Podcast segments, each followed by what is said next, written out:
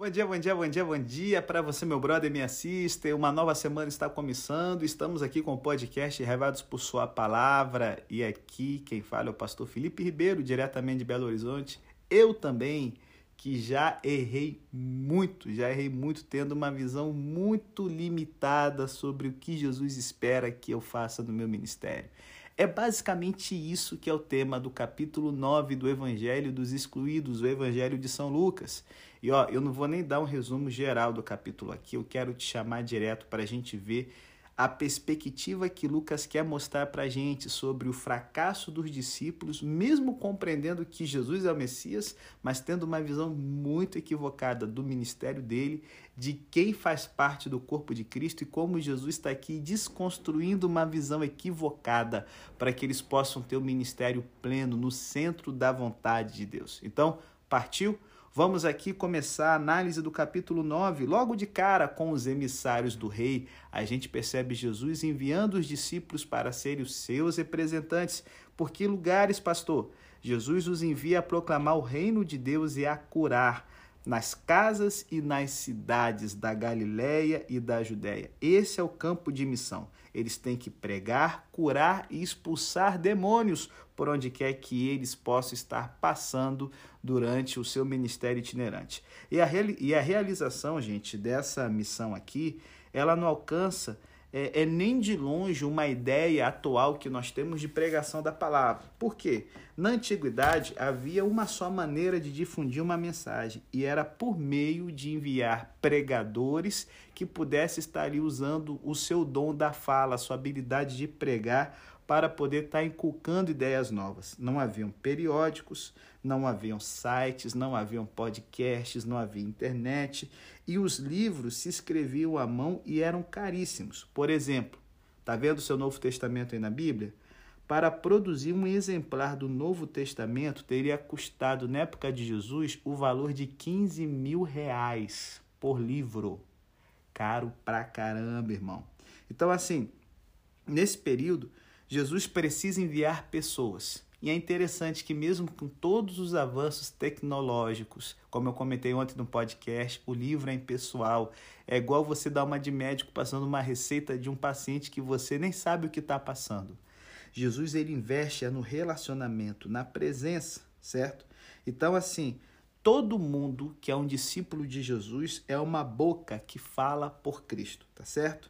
Então, aqui é, o Evangelho mostra que eles deveriam viajar sem carga. Qual era a razão? É que eles poderiam fazê-lo mais rápido e mais, mais longe. E se liga, na missão, quanto mais uma pessoa está envolvida nas coisas materiais, mais presa permanecerá um lugar. Deus precisa de um ministério estável? Sim, mas também precisa dos que abandonam as coisas terrestres para aventurar-se por ele e por sua causa.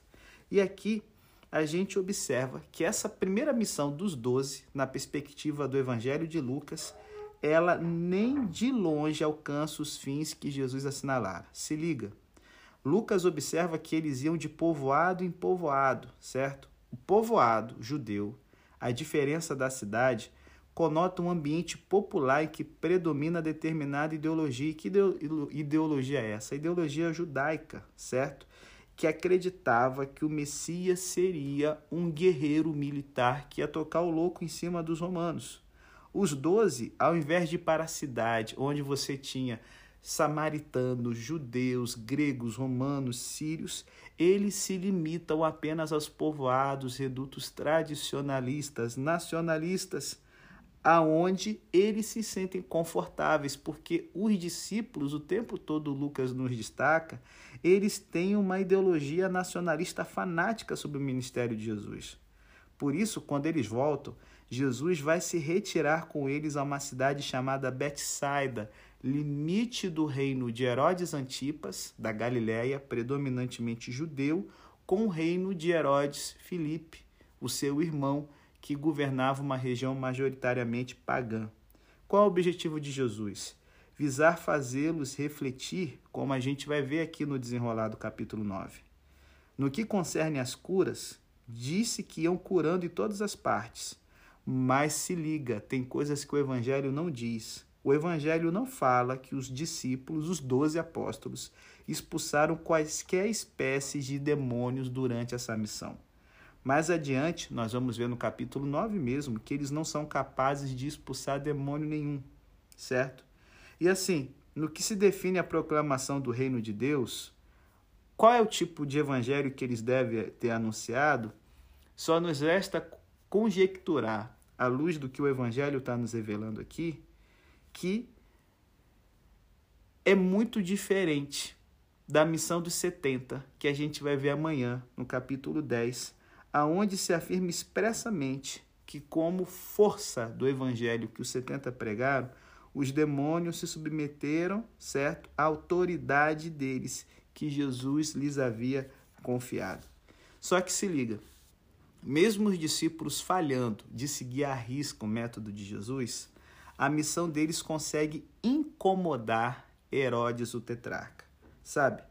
Se liga. Sempre que a gente se empenhar em fazer a causa de Cristo, mesmo que os resultados sejam limitados por causa da nossa lerdeza de coração, isso vai incomodar os poderosos da época. Eu vou dar um exemplo. Eu não sei quantos de vocês conhecem uma organização, é uma igreja chamada Exército da Salvação.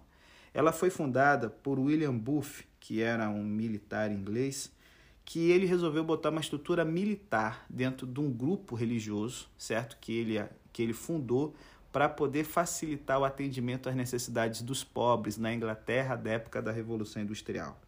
E ele tinha um método, era oferecer comida às pessoas que ele estava evangelizando. E aí, algumas pessoas criticavam William Booth por fazer isso, e ele disse o seguinte: é impossível consolar o coração dos homens com o amor de Deus quando seus pés estão morrendo de frio. É óbvio, é possível dar muita importância aos bens materiais, mas também é igualmente possível descuidá-los. Só com grande perigo pode a igreja esquecer que Jesus enviou primeiro seus homens a pregar o reino e curar, para salvar os homens não só a alma, o espírito, mas o corpo também. Por isso a importância das curas que os discípulos realizaram. E é justamente isso que vai incomodar Herodes. Na forma de evangelizar, os discípulos começaram a semear o desconcerto. Como assim? Cara, eles estão dizendo que um reino diferente do reino de Herodes está vindo. Em segundo lugar, é, eles estão aqui levantando opiniões diferentes sobre quem é o ministério de Cristo, onde uns acreditam que ele é Elias, o profeta que na cultura judaica traria o fim do mundo. Outros acreditam que é João Batista que ressuscitou, que foi um caroço no pescoço, na garganta de Herodes, Antipas. E outros estão esperando, sabe, o evangelho do ferro e do fogo, que João Batista havia prometido que o Jesus Cristo taria, traria quando sucedesse ele na sua obra. A última vez que a gente vai ver alguém se perguntando quem é esse, quem é Jesus, é aqui com Herodes no capítulo 9 de São Lucas. Por quê? A resposta vai se dar aqui no próprio capítulo após a alimentação da multidão. Só que essa é última pergunta que aparece sobre quem é Jesus, porque ela aqui já nos revela o que, que os poderosos desse mundo estão pensando em fazer com ele. Lucas nos diz que Herodes queria muito vê-lo, Lucas 9, verso 9 em diante, porque o queria matar como diz aqui o verso 13 e o verso 31. Então, gente, você entende por que Jesus faz uma retirada estratégica? Ele quer sair dos holofotes de Herodes Antipas porque não chegou o momento dele. E ele quer também dar uma limpadinha na cabecinha teimosa dos discípulos. Então, ele resolve, né, se retirar para poder avaliar o projeto missionário que eles haviam feito e havia algumas coisas a serem ajustadas nele. Por exemplo, no capítulo 10 a gente vai perceber que quando os 70 voltaram da missão que Jesus enviou e eles cumpriram a risca diferente dos 12, esses caras voltaram cheios de alegria, certo? Coisa que a gente não vê, sendo uma característica que está marcando a volta dos 12 apóstolos. É, Jesus, então, ele precisa dar uma lapidada na visão que eles têm sobre o reino dele, para que a verdadeira alegria possa estar acompanhando eles na pregação do evangelho. Jesus, ao retirá-los para Betsaida, e mais tarde para Cesareia de Filipe, ele quer isolar os discípulos do fervor nacionalista exagerado que eles, que eles haviam suscitado em território galileu, separando-os das massas entusiasmadas. E ao se retirar para um território neutro, ele quer falar privadamente com eles sobre a forma como eles concebem o reino de Deus e como Cristo imagina que o reino de Deus vai ser. Não só imagina, como ele está implantando, a fim de corrigir a mentalidade equivocada dessa galera. Só que Jesus se vê obrigado a mudar seus planos. Lucas fala que as multidões se inteiraram de aonde Jesus tinha ido e foram atrás dele, cara. E essas multidões, perceba, Lucas ele usa um termo diferente de Mateus e de Marcos. As multidões aqui que foram atrás dele, sempre que Lucas usa essa expressão grega, inclui seguidores que não eram israelitas. Até porque Betsaida é fronteira da Galiléia com territórios pagãos. A presença desse grupo de não-judeus vai influenciar na forma como os doze tratam essa multidão na hora que Jesus os desafia para que alimentem essa galera que não tinha para onde ir. Sabe, os doze eles manifestam um racismo, um preconceito étnico, muito parecido com o apartheid, o regime racista que a gente viu na África do Sul, ou ah, o segregacionismo do sul dos Estados Unidos, sabe? Eles ainda estão muito aferrados às categorias judaicas e eles então estão determinados a não misturar a missão de Cristo com os pagãos que eles veem como rivais do reino do Messias judeu. É, essa incompreensão fica mais patente no momento em que Judas chegar a trair Jesus, certo? Porém, aqui a gente já começa a perceber que é, é, é, é essa incompreensão já está começando a desgastar Jesus e está na hora de botar um limite nisso. Enfadados pela presença das multidões de seguidores e convencidos, eles então, ao serem chamados por Jesus para resolver o problema da alimentação, eles, que se viam como um grupo de elite, certo? Dão a seguinte sugestão simplória para Jesus: despede a multidão. Para que gastar dinheiro com essa galera que nem faz parte do plano do, do implante do reino judeu. É, eles, cara, estão usando uma desculpa aqui para se afastar do grupo da, que está ali, a multidão. Essas multidões não fazem parte do plano, são um estorvo.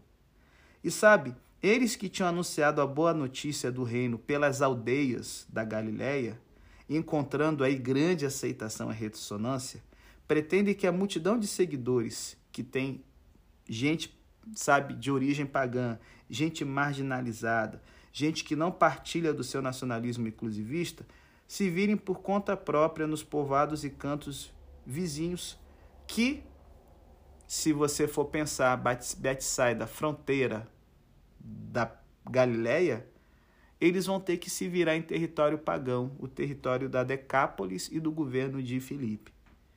Só que olha que lindo, cara. Jesus ele não compactua com o exclusivismo dos discípulos e ele vira e desafia eles: dá-lhes vós mesmos de comer. Só que eles não estão dispostos a compartilhar, eles falam de comprar. Eles continuam aqui na conversa com Jesus contando e alimentando-se com os valores da sociedade, a que Jesus os tinha convidado a renunciar quando os enviou em missão, sem pão nem dinheiro. A frase depreciativa que eles usam aqui, para todo este povo, com que fazem referência a mais que duvidosa pertença a Israel desses seguidores, estabelece um evidente contraste entre os dois apóstolos, que se consideram os verdadeiros representantes de Israel, e os marginalizados de Israel que deram a sua adesão a Jesus. E então Jesus nos mostra que compartilhar os bens é um sinal distintivo do reino. Jesus se vira e ele demonstra que, em primeiro lugar, ele se preocupa com a fome dos pobres, independente da origem étnica deles.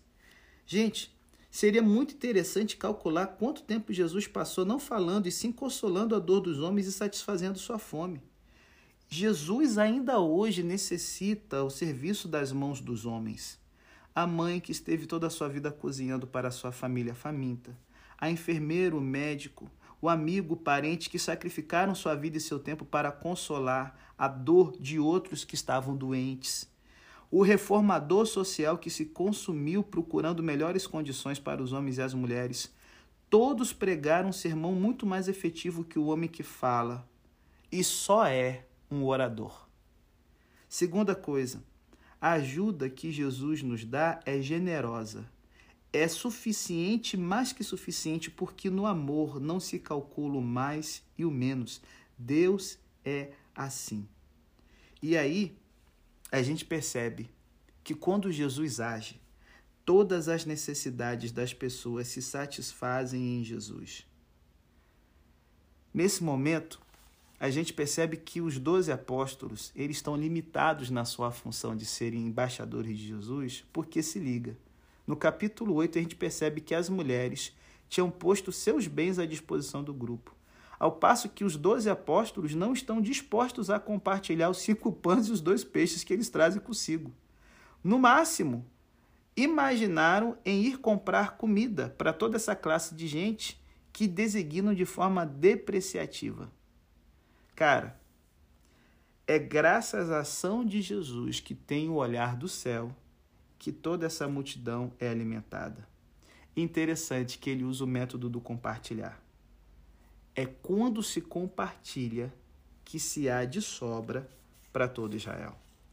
E aí comeram e sobrou, como tinha dito o Senhor.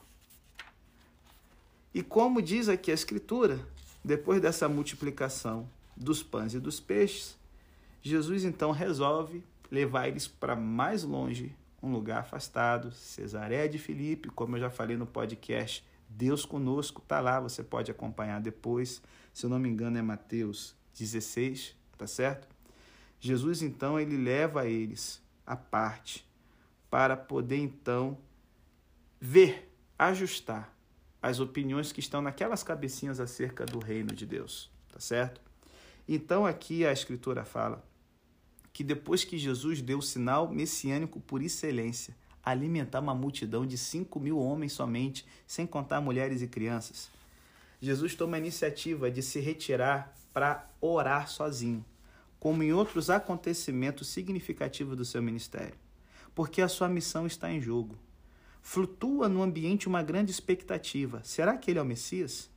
Perceba, ninguém se atreve a pronunciar essa palavra, porque ela tem uma carga politizada e perigosa em excesso. Ademais, malograram-se tantos que pretendiam sê-lo e finalmente foram esmagados pela máquina de guerra dos romanos, que a galera está até receosa de dar uma garoteada nisso. Se liga. Quando Jesus tinha cerca de 11 anos, por exemplo, Judas o Galileu ele tinha encabeçado uma rebelião contra Roma. Ele tinha atacado ao exército romano, baseado em Séforis, que estava a cerca de 6 quilômetros de Nazaré. Ele conquistou a cidade e usou o arsenal do exército romano para abastecer os seus rebeldes. E, cara, a vingança dos romanos foi rápida e repentina. Eles queimaram a cidade totalmente, seus habitantes foram vendidos como escravos e dois mil rebeldes foram crucificados com o passar do caminho para o mar da Galileia, para que fosse uma terrível advertência para todos os outros que quisessem fazer o mesmo. Nós temos uma geração que cresceu vendo essas cruzes pelos caminhos, velho. Jesus aqui, ele percebe que está na hora de realmente fazer uma sintonia fina no que é a missão e no que eles estão pregando e pensando porque, sabe, ele não pode jogar o ministério dele água abaixo, correr o risco de em poucos meses morrer e ninguém entender qual foi a missão que ele veio fazer. E os discípulos captam no ar de que chegou o momento da decisão. Eles estão presentes quando Jesus ora, mas não participam das orações de Jesus. Perceba, ele estava orando sozinho. E aí, Jesus, como sempre, toma a iniciativa ele quer que se definam. Porque entre todo o povo corre toda espécie de opiniões. João Batista ressuscitado, Elias, um dos profetas. Porém, ninguém imagina que Jesus seja o Messias. Porque eles esperavam um Messias rei carismático, da casta davídica, com força e poder, com exército aguerrido.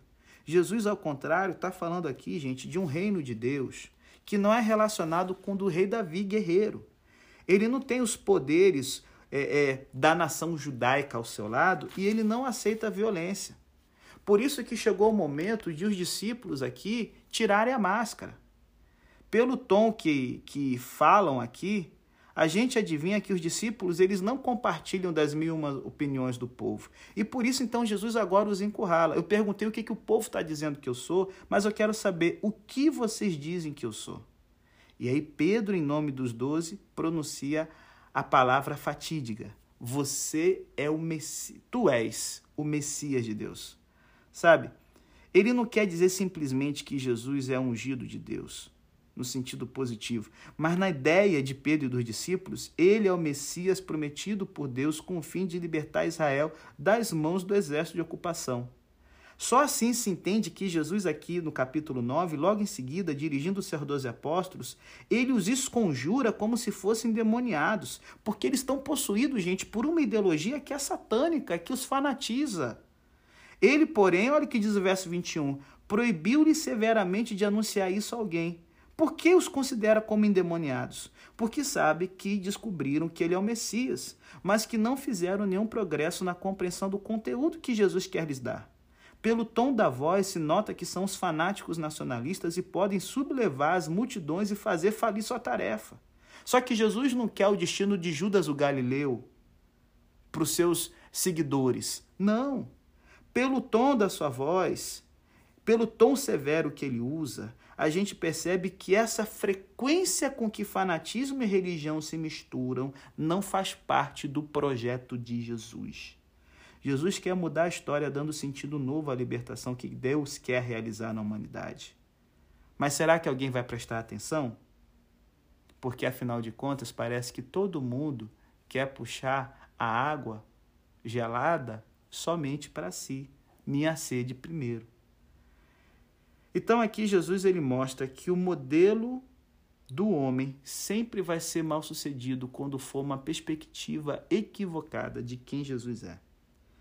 Depois de os exorcizar, por assim dizer, Jesus pede que eles fiquem em silêncio, porque agora lhe chegou o momento de revelar o destino fatal do homem que pretende mudar o curso da história. E ele agora começa a mostrar que ele vai ser rejeitado e crucificado pelos líderes de Israel que os discípulos todo o tempo estão esperando o apoio para que a revolução aconteça. Gente, olha que louco. Jesus aqui mostra o plano de Deus sobre o homem, o plano que ele está proposto a realizar e que é inevitável para que o homem seja livre. Jesus aceita falir como Messias, como aceitou Deus quando se propôs criar o homem dotado de livre-arbítrio. A falência livremente aceita é o único caminho que pode ajudar o cristão a mudar de atitude diante, sabe, dos sacrossantos valores de êxito e de eficácia dessa sociedade humana que a gente vive. Jesus encarna o modelo de homem querido por Deus. Só que não é o modelo que a sociedade até hoje aplaude. Quando Jesus mostra isso, ele sabe que todos os poderosos da terra, sem exceção, se porão de acordo para o destruir, e ele vai ser executado como malfeitor. Porém, não bastará eliminá-lo. Esses poderes vão tentar apagar sua imagem, cara. E ele então aqui prediz aos discípulos para que mudem a maneira de pensar e se habituem a ser também eles uns frustrados perante a sociedade judaica, aceitando até uma morte infame para cumprir sua missão. Só que se liga, essa frustração não será definitiva. A ressurreição de Jesus marcará o princípio da verdadeira libertação. O êxodo do Messias através da morte horrível possibilitará a entrada numa terra prometida onde não se possa instalar nenhuma espécie de poder que oprima o ser humano.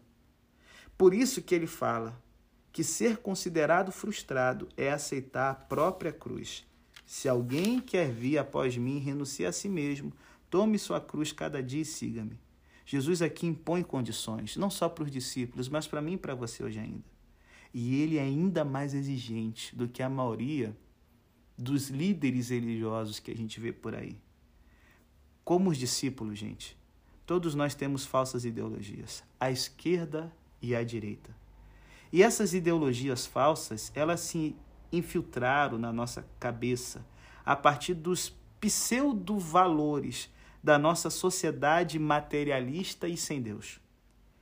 No segmento de Jesus, é preciso assumir e assimilar que as coisas não irão bem para a gente. É preciso aceitar que nossa tarefa não vai ter eficácia como nós imaginamos. Ser discípulo de Jesus quer dizer aceitar que não se fale bem da gente. Ainda que te considere um desgraçado ou marginalizado, sabe, das estruturas de sucesso, seja no campo político, seja no religioso ou no acadêmico, a gente tem que entender que nós escolhemos abrir mão de buscar dominar o mundo para viver na plenitude que Cristo traz. É o que ele fala. O que, que adianta o homem ganhar o mundo inteiro e perder a sua alma? Porque todo mundo hoje quer triunfar. Desde pequenos inculcamos a nossos filhos que deverão ser os mais espertos, os mais fortes, os mais valentes. A gente não os ajuda a descobrir as qualidades que os diferenciam e que podem constituir ao longo da vida a sua contribuição à comunidade. É a vida que interessa, o que está vivo por dentro, e não uma fachada que mostramos em que nos apoiamos por falta de suporte interior para mostrar que também somos bem-sucedidos, ou, sabe, a coisa de se tornar um caça-like, velho. Quanto mais ambiciosos, tanto mais vazios por dentro. E o caminho de Jesus é profundamente libertador, porque ao nos chamar para nos negarmos a si, para que a gente se negue, para que a gente tome a nossa cruz, ele nos leva a entender que Jesus, que o caminho dele é um chamado para usarmos a nossa vida e não escondê-la. Devemos mudar todas as pautas terrestres. As perguntas não são mais quanto poderia obter, e sim quanto posso dar. Não mais o que é seguro, e sim o que é correto. Não mais quanto é o mínimo que se pode trabalhar, e sim quanto é o máximo. O cristão deve dar-se conta de que a vida lhe é dada não para que a guarde para si, mas sim para utilizá-la para outros, não para poupar sua chama, e sim para consumir-se por Cristo e os homens. Por quê, pastor? Porque Jesus nos lembra que a fidelidade a Jesus terá seu prêmio. Jesus fala de um futuro iminente, em que eles vão poder ver o reino de Deus em glória, a sua transfiguração. E sabe, é claro que a gente sabe que o futuro distante nos aguarda uma recompensa na vida eterna. Só que Jesus, aqui, ao falar da sua transfiguração, ele nos lembra que a gente não foi chamado para ficar procrastinando tudo para outra vida na eternidade. O chamado de Jesus é um chamado para que nessa terra ainda a gente possa experimentar o monte da glória. Ao entender o modo diferente do reino dele ser implantado. E aqui na transfiguração nós temos o êxodo do Messias. Se liga. Jesus ele entende que os doze estão lerdos de compreender a missão, então por isso agora ele toma consigo os líderes, Pedro, Tiago e João. Quem sabe, mudando a mente desses líderes, ele consegue ter um apoio para mudar a mente do resto dos doze. Afinal, são seus mais íntimos. Só que, infelizmente, cara, essa galera, até os mais íntimos, ainda alentam em seu coração aspirações de poder. Jesus pensa em separá-los do grupo para que não criassem problema. A revelação que ele vai lhes fazer sobre a sorte do Messias e o novo chamado ao discipulado, dirigido a todos, Jesus faz com a esperança de que eles possam refletir e agora se tornar o fermento do bem entre os seus companheiros. Porém, a transfiguração nos mostra que essa galera é muito devagar para compreender a forma de Deus estar trabalhando. Sabe? Aqui na parte da transfiguração, Lucas nos destaca que Jesus subiu a montanha para orar. E cara, infelizmente, sozinho. É Jesus que toma a iniciativa de subir para orar. Novamente eu digo, sempre que estão em jogos, em jogo, assuntos importantes, Jesus se dispõe a orar. E sabe, Diferente do monte do templo de Jerusalém, onde os sacerdotes fazem orações de boca para fora, no monte da transfiguração, Jesus chama Pedro, Tiago e João para ter uma comunhão profunda de oração, para que eles possam entrar na glória que o Pai quer revelar sobre Jesus, abençoando o novo caminho que ele está traçando. Só que, cara, perceba, na mente dos discípulos ainda está muito firme a interpretação errada da Escritura a ideia de que a Escritura diz que o Messias não pode falhar. Os discípulos estão agarrados à interpretação da Bíblia, que fala que a vitória do Messias vai ser definitiva sobre os inimigos do povo de Deus. E eles podem estar usando ali textos e mais textos para comprovar essa ideia deles. Toda a tradição judaica está a favor deles. Só que, cara, já passou um lapso de tempo considerável entre Jesus ter revelado a obra do Messias oito dias. E essa galera ainda não está disposta a ceder. Se os mais íntimos não estão, imagine os outros. E aí Sabe, na cabeça de Pedro, Tiago e João deve estar tá passando assim: ah, Jesus aqui está se escondendo, ele se faz de humilde. Não, não, não. O Messias não pode falhar porque tem Deus a seu favor. E Jesus se retira para pedir luz. Como abrir a cabeça dessa galera? Enquanto orava, aclara-se-lhe o horizonte. Só ele ora. Os outros nós os encontramos dormindo, inteiramente despreocupados de sua sorte.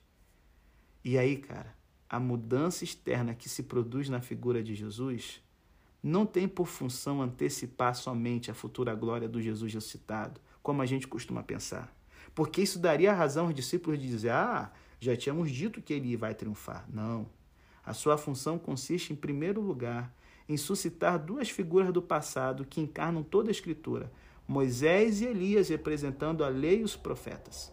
Jesus, com tal poder do conversar com os personagens da antiguidade, foi revestido, revestido com uma auréola de glória, indicando assim que essa cena não pertence ao presente, que os homens podem manipular e controlar. Em segundo lugar, certamente se antecipa a cena da ressurreição, mas não como, sabe, uma pregustação da glória futura, mas como uma reafirmação do que Jesus predisse anteriormente. O filho do homem será executado e ressuscitará ao terceiro dia. A mesma expressão, eis que dois homens com vestes resplandecentes, que aparece aqui no capítulo 9, vai se repetir lá no capítulo 24, 4, na cena do túmulo vazio, para recordar às mulheres que o Messias tinha de morrer e ressuscitar. Os homens tardam em reconhecer as mulheres marginalizadas são rápidas para perceber, certo? Então, assim, Jesus aqui, ele está querendo dissuadir eles de esperarem uma manifestação iminente e clamorosa do reino de Deus, e ele vai ter que de novo abordar isso mesmo após a sua ressurreição, como Lucas nos fala lá em Atos 1, verso 10 e 11. Então, assim, a função da transfiguração consiste, pois, em visualizar o que antes se tinha formulado por palavras. Moisés e Elias encarnam a escritura que Jesus tinha, sabe, interpretado para eles com o propósito de fazê-los ver qual era o plano de Deus sobre o Messias, que o êxodo do Messias não seria o reino terrestre e político, mas seria o êxodo do povo dos seus pecados. O Messias seria o líder do novo Israel, mas não da forma como eles estavam colocando a sua esperança. Jesus estaria levando eles para uma Jerusalém diferente, não a, não a político-religiosa nacionalista, mas a Jerusalém que encarna a nova terra e o novo céu. Só que, sabe, a gente percebe que só escuta, só se escuta o que se interessa, sabe? Ao passo que Moisés e Elias estão dando razão a Jesus sobre o iminente fracasso do Messias, Pedro, como figura principal, sabe? E os que giravam em sua órbita ali, Tiago e João, pesados de sono, certo? Cara, em outras palavras, totalmente desinteressados pela conversa que não interessa para eles, somente despertam quando vê a glória. É a única coisa que lhes importa. Ao dar-se conta de que a visão estava se afastando, Pedro quer deter o tempo. Com áreas de suficiência, ele dirige-se a Jesus com termos que refletem a sua ideologia nacionalista. Novamente eu destaco. Sempre que os discípulos aqui estão chamando Jesus de mestre, é uma palavra para chefe, igual quando um frentista ou uma pessoa subordinada que se vê analfabeta chama o chefe, o, o patrão de chefe, de doutor. Ele fala aqui, chefe, ou, ou meu general, Ô capitão, é bom estarmos aqui. Façamos então três tendas. Pedro, como bom político, está disposto a fazer um compromisso histórico. Renuncia a sustentar que o Antigo Testamento é superior a Jesus. Moisés e Elias, se liga, são chamados de iguais a Jesus Cristo. Uma para Moisés, uma para Jesus, outra para Elias. Ele quer fazer perdurar essa cena, ele quer manter a tríade: a lei, o Messias e os profetas. Ele quer manter essa posição privilegiada. Ele quer manter esse sincretismo porque ele quer Jesus no mesmo plano das grandes figuras de Israel, para tipo assim, tá na hora de implantar o reino que todo mundo quer. Só que Jesus fala aqui que ele é o único intérprete da Escritura. Os discípulos nunca se interessaram pela sorte de Jesus, porque ela não coincide com seus interesses. Pedro não sabe nem o que está dizendo aqui. A nuvem, no entanto, símbolo da Shekinah, da glória de Deus, os envolve. E quando eles entram na esfera divina, eles se borram de medo, velho. Ignoraram Jesus quando este falava do mais que previsível insucesso do Messias. Fizeram-se surdos quando Moisés e Elias conversavam com Jesus sobre seu precipitado êxodo para fora do nacionalismo judaico. Transigiram até tentar constru construir uma tríade de poder, atribuindo a Jesus um papel igual a de Moisés e Elias. Vamos! Já estão fartos de ficar ouvindo essa coisa de morte. Só que a glória de Deus aparece e fala: Ei, malandragem, nada de tenda, nada de tríade. Jesus é o único intérprete da Escritura e do plano de Deus. Esse é o meu filho amado. Aprendam a ouvir, animais. Só faltou Deus dizer assim. No meio da confusão atual, continua sendo válida essa revelação do Pai. O modelo de humanidade é Jesus. Ouviu, e não há tantos e tantos líderes que se interpõem dando nome às mais variadas comunidades e projetos de poder porque somente Jesus continua sendo autoridade ao falar na vida dos homens e das mulheres desse mundo. E ao ressoar essa voz, Jesus ficou sozinho e a visão desapareceu. E aí voltamos ao presente. Jesus está só. Nenhum dos três, nenhum dos doze apóstolos, dos discípulos identificados com a instituição judaica, pôde compreendê-lo. Um Messias que falha é o mesmo que dizer que humanamente não há solução e nem pelo que se vê tampouco da parte da onipotência de Deus, já que o esperado de todas as nações e de todos os séculos, quando se apresenta, é um Messias que não tem força nem poder para derrotar os poderosos. Jesus aceita esse caminho da humilhação, esse caminho estreito, sem atrativo, irrepresentável, o da impotência de Deus. Está tão só porque optou pelo não poder. Porque optou de trabalhar diferente da mentalidade humana, das alternativas que Satanás apresentou no deserto da tentação. E aí nós temos a volta à crua realidade. No dia seguinte, isso é, imediatamente após a transfiguração, Jesus ele desce com seus discípulos. Só que perceba aqui, ao subir a montanha, Lucas teve interesse em observar que, embora Jesus estivesse acompanhado de Pedro, João e Tiago, somente ele subiu com a intenção de orar. Os outros dormiram. Agora, no momento da descida, Lucas nos diz que desceram eles da montanha, e a explicação é óbvia. Os líderes dos doze apóstolos subiram a montanha só materialmente, uma vez que subir significa entrar em contato com a esfera de Deus, e eles não fizeram nada senão dormir sinal de que não tinham nenhum interesse em assistir a uma cena em que precisamente se tentava corrigir suas falsas concepções acerca do Messias. Ao contrário, ao voltarem à realidade cotidiana e tomarem contato com a esfera da humanidade, todos descem. E mais, são eles os que descem, como se Lucas nos quisesse indicar que Jesus continua em contato com a esfera de Deus. Note aqui o contraste entre eles que descem e ele, que sai ao encontro da multidão, desesperada, esperando por ele. Por quê? Porque o povo está desesperado, porque o resto dos doze apóstolos, os outros nove, falharam em expulsar um demônio. E é interessante que essa grande multidão aqui, novamente, é uma multidão que tem todo tipo de gente, judeus e pagãos. E mais pagãos até do que judeus.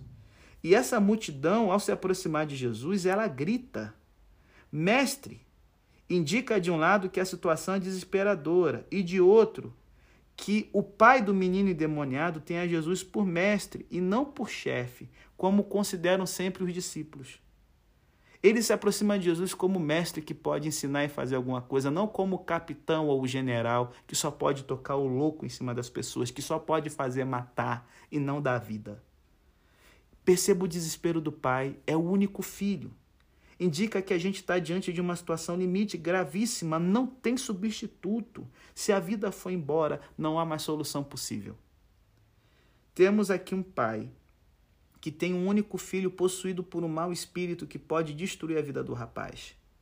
E a gente tem aqui a epilepsia como sendo uma enfermidade usada pelo demônio para destruir. E do outro lado, nós temos o único filho do Deus vivo que foi enviado para desfazer as obras do diabo.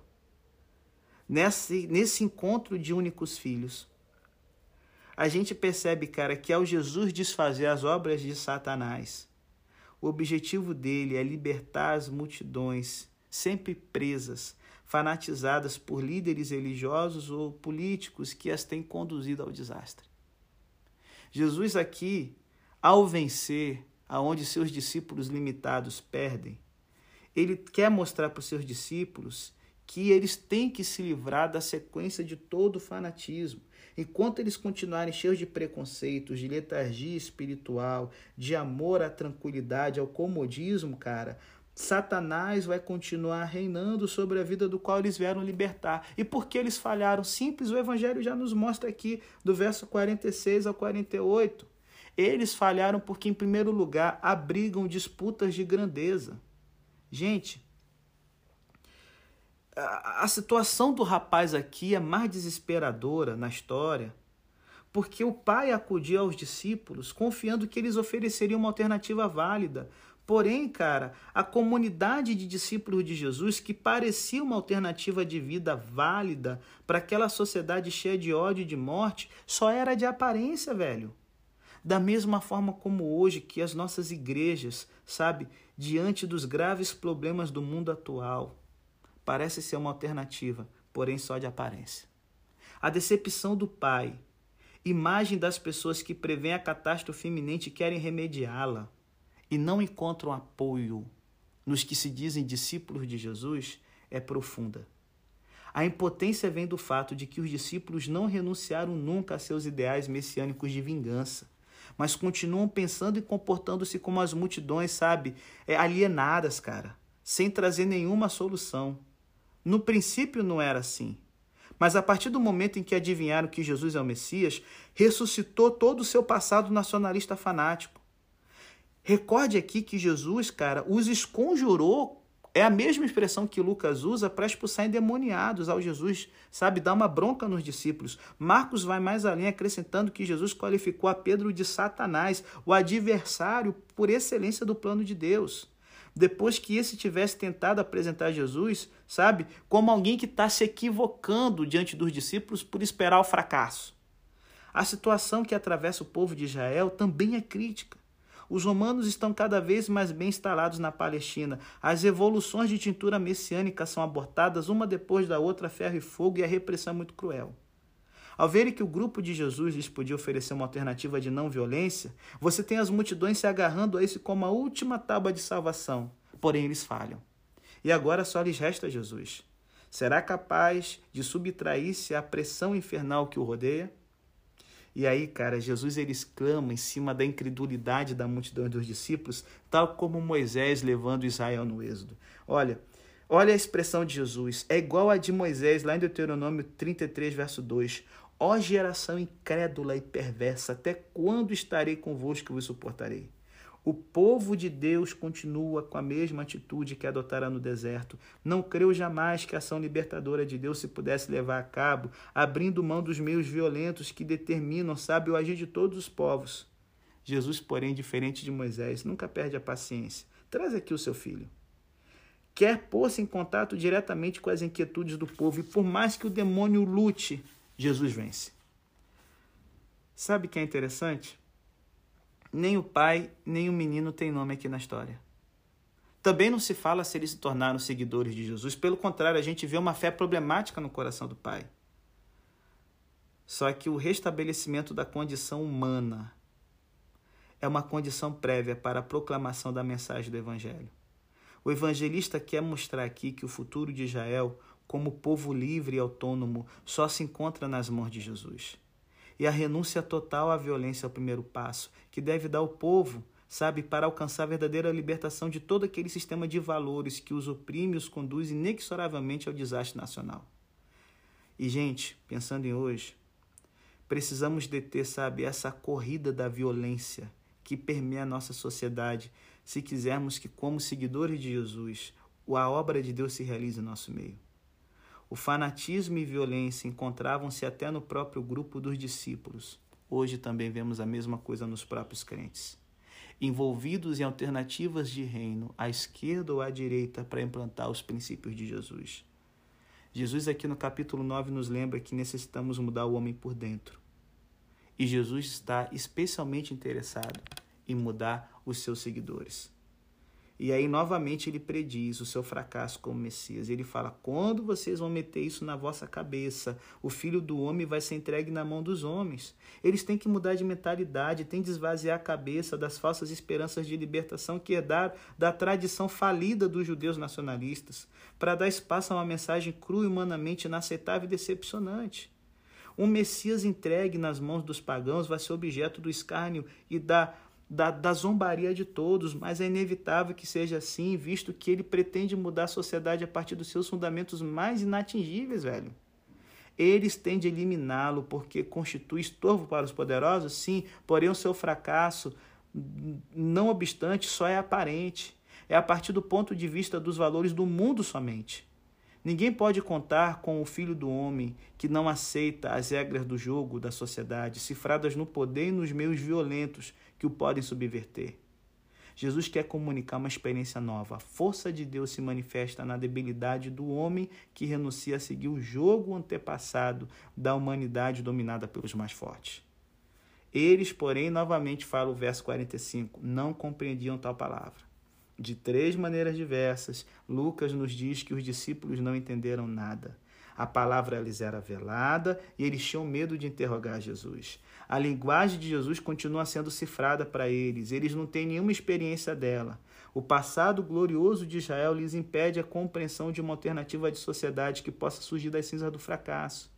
Gente, enquanto andarmos pelo mundo sem contar com o mais que previsível fracasso, crendo que imporemos o reino de Deus servindo-nos do teclado luminoso que montou a sociedade para dominar os meios econômicos e sociais, a fim de impor os critérios goela abaixo dos outros, não poderemos contar com a força criadora e salvadora do Espírito de Deus. No momento é preciso meter na cabeça que o reino de Deus começa com um fracasso mais estrepitoso. É preciso proclamar de novo o nosso cérebro para chegar a compreender um dia, com a nossa própria cabeça, que isso é possível. O treinamento é longo, duro e difícil. É difícil e contra a corrente. Só que, sabe, essa é a beleza da Santa Ceia. A ceia do Senhor Jesus deve servir para recordar, fazer memória desse grande fracasso do Messias, em vez, sabe, de nos alienar com falso senso triunfalista, velho, convertendo-nos numa legião de crentes diferentes dos demais, os super crentes. Não. Só assim descobriremos que o reino de Deus não se constrói com base no êxito e no sucesso humano estruturas hierarquizadas, mas descobrindo a força que reside nas pessoas persuadidas e na irradiação e cadeia dos que vivem essa experiência nova do Espírito de Deus. Não se trata de um masoquismo, do fracasso pelo fracasso, mas de aceitar a própria debilidade como sinal de ter aceitado uma nova escala de valores que não se parece em nada com os valores que prega com tanto orgulho a sociedade de consumo. E então a gente vê aqui que os doze ainda sonham, sabe, mesmo assim, com o reino temporal. Ai, cara, mesmo sendo novo Israel, certo? Jesus aqui ainda tem que quebrar a cabeça. E a gente percebe em duas cenas menores que Lucas nos conta aqui já no final do capítulo. Primeiro, eles aqui, cara, estão ainda discutindo quem é o maior. Cara, em vez de pôr na cabeça nova concepção sobre o Messias, sabe? Que prefere usar todo o tempo o filho do homem, que é o título de Daniel 7, certo?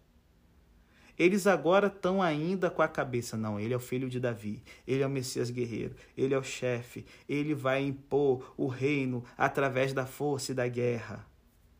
E agora, cara, quando você só fica com isso na cabeça, só política, política, política, política, a ambição toma corpo na mentalidade do discípulo de Jesus. Eles continuam compartilhando da concepção vertical hierarquizada da sociedade. Jesus, que conhecendo os pensamentos de seus corações, adivinhando as intenções deles, responde como é habitual com a linguagem dos fatos. Tomou uma criança e disse: Olha, o maior no reino dos céus é igual a essa criança aqui. Nesse momento, gente, Jesus está invertendo por completo a escala de valores da sociedade. Mas antes que as palavras, certo? Ele quer que os fatos falem. Ele propõe-lhes como modelo uma criança, por sua qualidade de servidora de todos, por um lado, e por sua total carência de poder, por outro. Jesus identifica-se totalmente com esse modelo, de maneira que todo aquele que se puser a serviço do homem com a intenção de colaborar na construção do reino de Deus, como se fosse a mim mesmo, na realidade acolhe a Jesus. E quem lhe dá acolhida, comportando-se como um rapazinho ou como uma, uma mocinha, como uma criança, acolhe o Pai de Jesus, ou que vem a ser o mesmo, contribui à realização do plano que Deus tem para a humanidade. Jesus vai se autodefinir mais adiante como servidor de todos que veio para servir os seus e dar vida e resgate de todos pela humanidade escravizada que o deseja de verdade. Ser cristão consiste, pois, em pôr-se a serviço dos demais com a intenção de fazê-lo como faria Jesus e da maneira como ele serviria aos demais. Todos os nossos valores pessoais ficam enobrecidos ao pô-los a serviço do reino de Cristo. À medida que usufruímos na linha do desígnio de Deus, ficam extraordinariamente potencializados. Primeiro, todavia, temos que renunciar à preocupação de ser o mais importante, o mais forte, o mais esperto, ou seja, é preciso renunciar aos modelos, cara, que a nossa sociedade não se cansa de propor pintando tudo de cor de rosa. Enquanto não se demonstrar o contrário, Jesus nos alerta na segunda história. Todos estão em nosso favor. A segunda cena refere-se à missão encomendada ao grupo, ao passo que a primeira tinha algo a ver com as disposições internas dos discípulos. No momento que estão tomando a bronca, aí João aparece e fala: Chefe, vimos alguém expulsar demônios em teu nome e quisemos impedi-lo porque ele não segue a gente. Caraca, velho, tudo que Jesus, tudo que Jesus disse até agora não está servindo de nada, velho. Estou ficando já desesperado aqui. Fixemos-nos novamente no título que lhe aplicam. Chefe, ainda pensam no Messias que os conduzirá à vitória. Eita termozinho grego maldito, cara. Jesus acaba de lhes inculcar que todo aquele que dá acolhida em seu nome às pessoas que prestam serviço à comunidade, de fato acolhem a ele. E agora é, é, é ele ressalta aqui algo que os doze não estão dispostos a entender. Eles têm que renunciar às ambições de poder e pôr sua qualidade a serviço dos demais. Porém, cara, eles têm que entender que não é porque eles estão ali mais próximos de Cristo que eles vão agora impedir qualquer um que está expulsando os demônios em nome de Jesus. E, e, essa pessoa aqui, que não faz parte deles, mas tem um espírito de serviço, sabe? É, é cara, deixa ela trabalhar, mesmo que ela não pertença ao grupo daqueles que têm mais luz.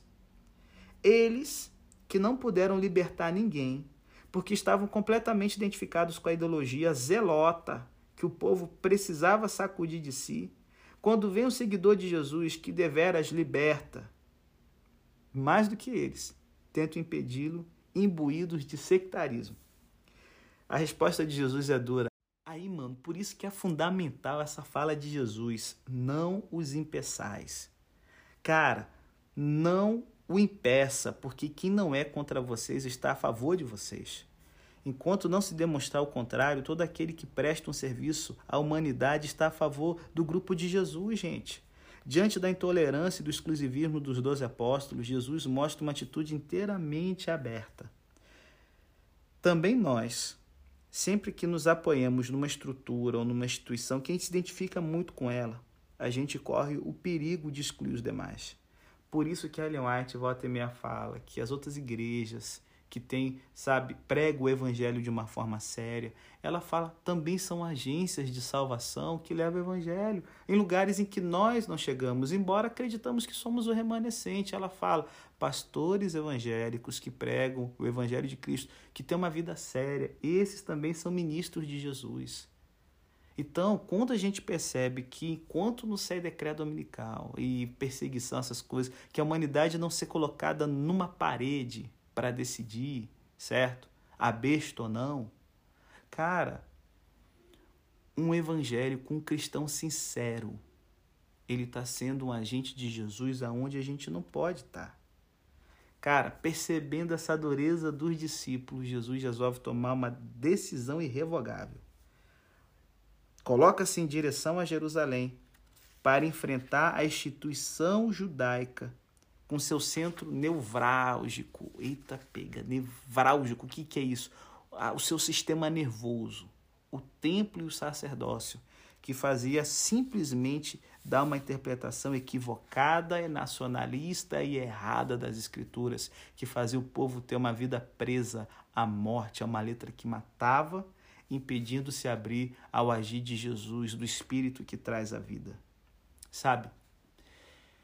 O estorvo de nosso passado religioso é como um filtro que impede a passagem à novidade do Evangelho. Todos nós filtramos a palavra de Jesus e a diluímos em expressões empobrecedoras em ritos melancólicos.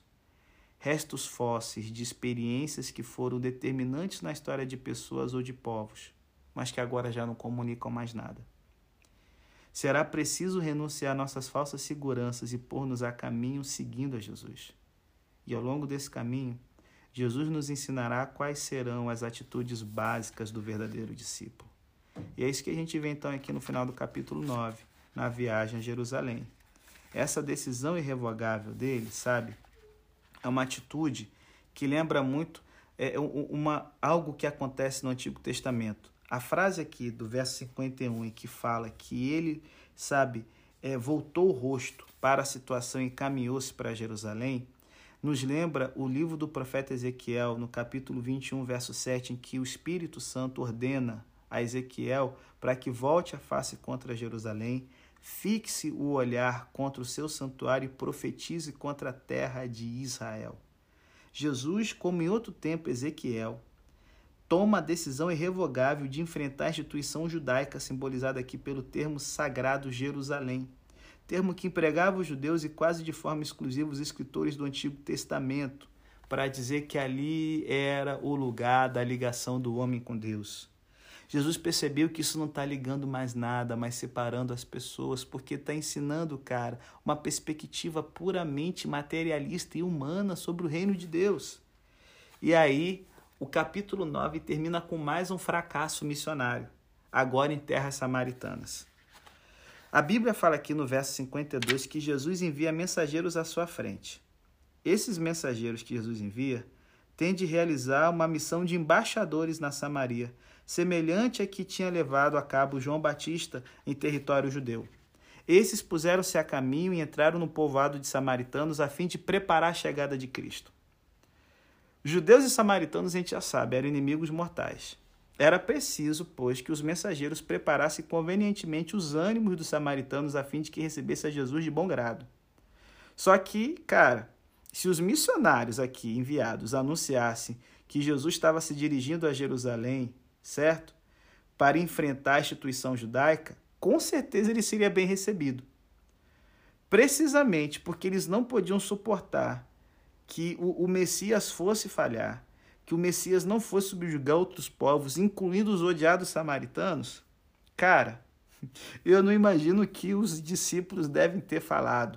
Mas imaginando aqui o que o capítulo 9 está volta e meia salientando, eles devem ter dito, cara, que estava chegando o grande Messias do judeu que ia destruir. Sabe, aquela bravata nacionalista? Qual foi o resultado aqui? Verso 53. Os samaritanos não receberam porque se caminhava para Jerusalém. Só que, cara, eles passaram outras vezes e foram bem recebidos. O que, que aconteceu aqui? O que, que esses mensageiros contaram? com certeza proclamando com ares triunfalistas que ele se dirigia a Jerusalém para coroar-se rei dos judeus. Ellen White fala no Desejado que volta e meia eles soltavam essas coisas, cara, no meio da população. Jesus lhes dissera que ia, ia enfrentar a instituição caminhando para Jerusalém. E eles silenciam o mais importante, dizem simplesmente que ele se encaminha como rei judeu para Jerusalém. Não estranha que os samaritanos lhe fechem as portas. A missão precursora dos missionários foi um fracasso completo. Mano, Quanto mais fanáticos formos e mais fechados estivermos sobre nós mesmos, mais filtros interporemos entre a palavra que nos quer interpelar e a mensagem que deixamos coar, velho. Profeta é justamente aquele mensageiro por cuja boca fala Deus, o Senhor Jesus. E assim é quando o conteúdo da palavra que pronuncia não é o que ele pensa, mas aquilo que desde o mais profundo experimenta de maneira irresistível que deve comunicar, não a sua palavra, mas a palavra de Deus. E aí, esses missionários aqui agora estão com sede de vingança, velho. Em vista disso, Tiago e João, discípulos, disseram: Senhor, se quiser, ordene que desça fogo do céu para consumi-los. A gente pode fazer isso em seu lugar. Tiago e João, aqui representando os doze apóstolos, depois de terem comprometido com, sabe, a, a, o seu afã nacionalista, a viagem de Jesus através de Samaria, agora esses, esses dois animais, eles lançam o grito aos céus pedindo vingança. eles, eles estragaram o negócio e agora que... Você tá louco, velho. A proposta que eles fazem é formulada com palavras de Elias, velho. Quando ele manda fogo do céu sobre os 50 homens enviados para prendê-lo e levar ao rei Acasias. Pedem aqui que Jesus age à maneira de Elias e se vingue da má acolhida dos samaritanos. Não lhes resta apenas, cara, estragarem a mensagem. Eles também exigem um castigo em nome de Deus contra os inimigos mortais. E aí Jesus novamente os repreende como quem está expulsando demônios aqui no verso 55. Com efeito, eles estão possuídos por uma ideologia que os impede de agir como pessoas cristãs. Estão repletos de ódio, de intolerância religiosa e de exaltação nacionalista. Jesus volta-se quer dizer que ele não se tinha alterado e que prosseguiu seu caminho, ao passo que os discípulos tinham ficado para trás, esperando a vingança do Messias contra aqueles canalhas samaritanos. Rapaz, partiram para outro povoado. A travessia da Samaria continua. Jesus não vai cancelar o projeto dele, não. Agora vemos as consequências dessa oposição sistemática dos discípulos aos planos de Jesus. Portas que se fecham. E cara, quantas portas você já fechou ao Evangelho por causa das suas bravatas pseudo-cristãs? Eu fecho então aqui o capítulo 9. Jesus faz um novo chamado de discípulos, agora em território samaritano. Nos versos 57 e 62, nós temos a reação de Jesus. Como os discípulos judeus lhe dão o contra e alguns samaritanos compreenderam sua atitude e querem incorporar-se ao grupo, ele faz um novo chamado de discípulos, agora em território hostil, precisando quais devam ser as atitudes do verdadeiro discipulado. E se liga na cena, ela é composta de três partes. A gente tem dois quadros em que nós temos oferecimentos. Eu te seguirei, se bem que condicionados. E no centro há um chamado direto de Jesus: siga-me. A personagem principal foi convidada por Jesus em vista de suas disposições. As outras tomaram elas mesmas a iniciativa em vista das atitudes de Jesus.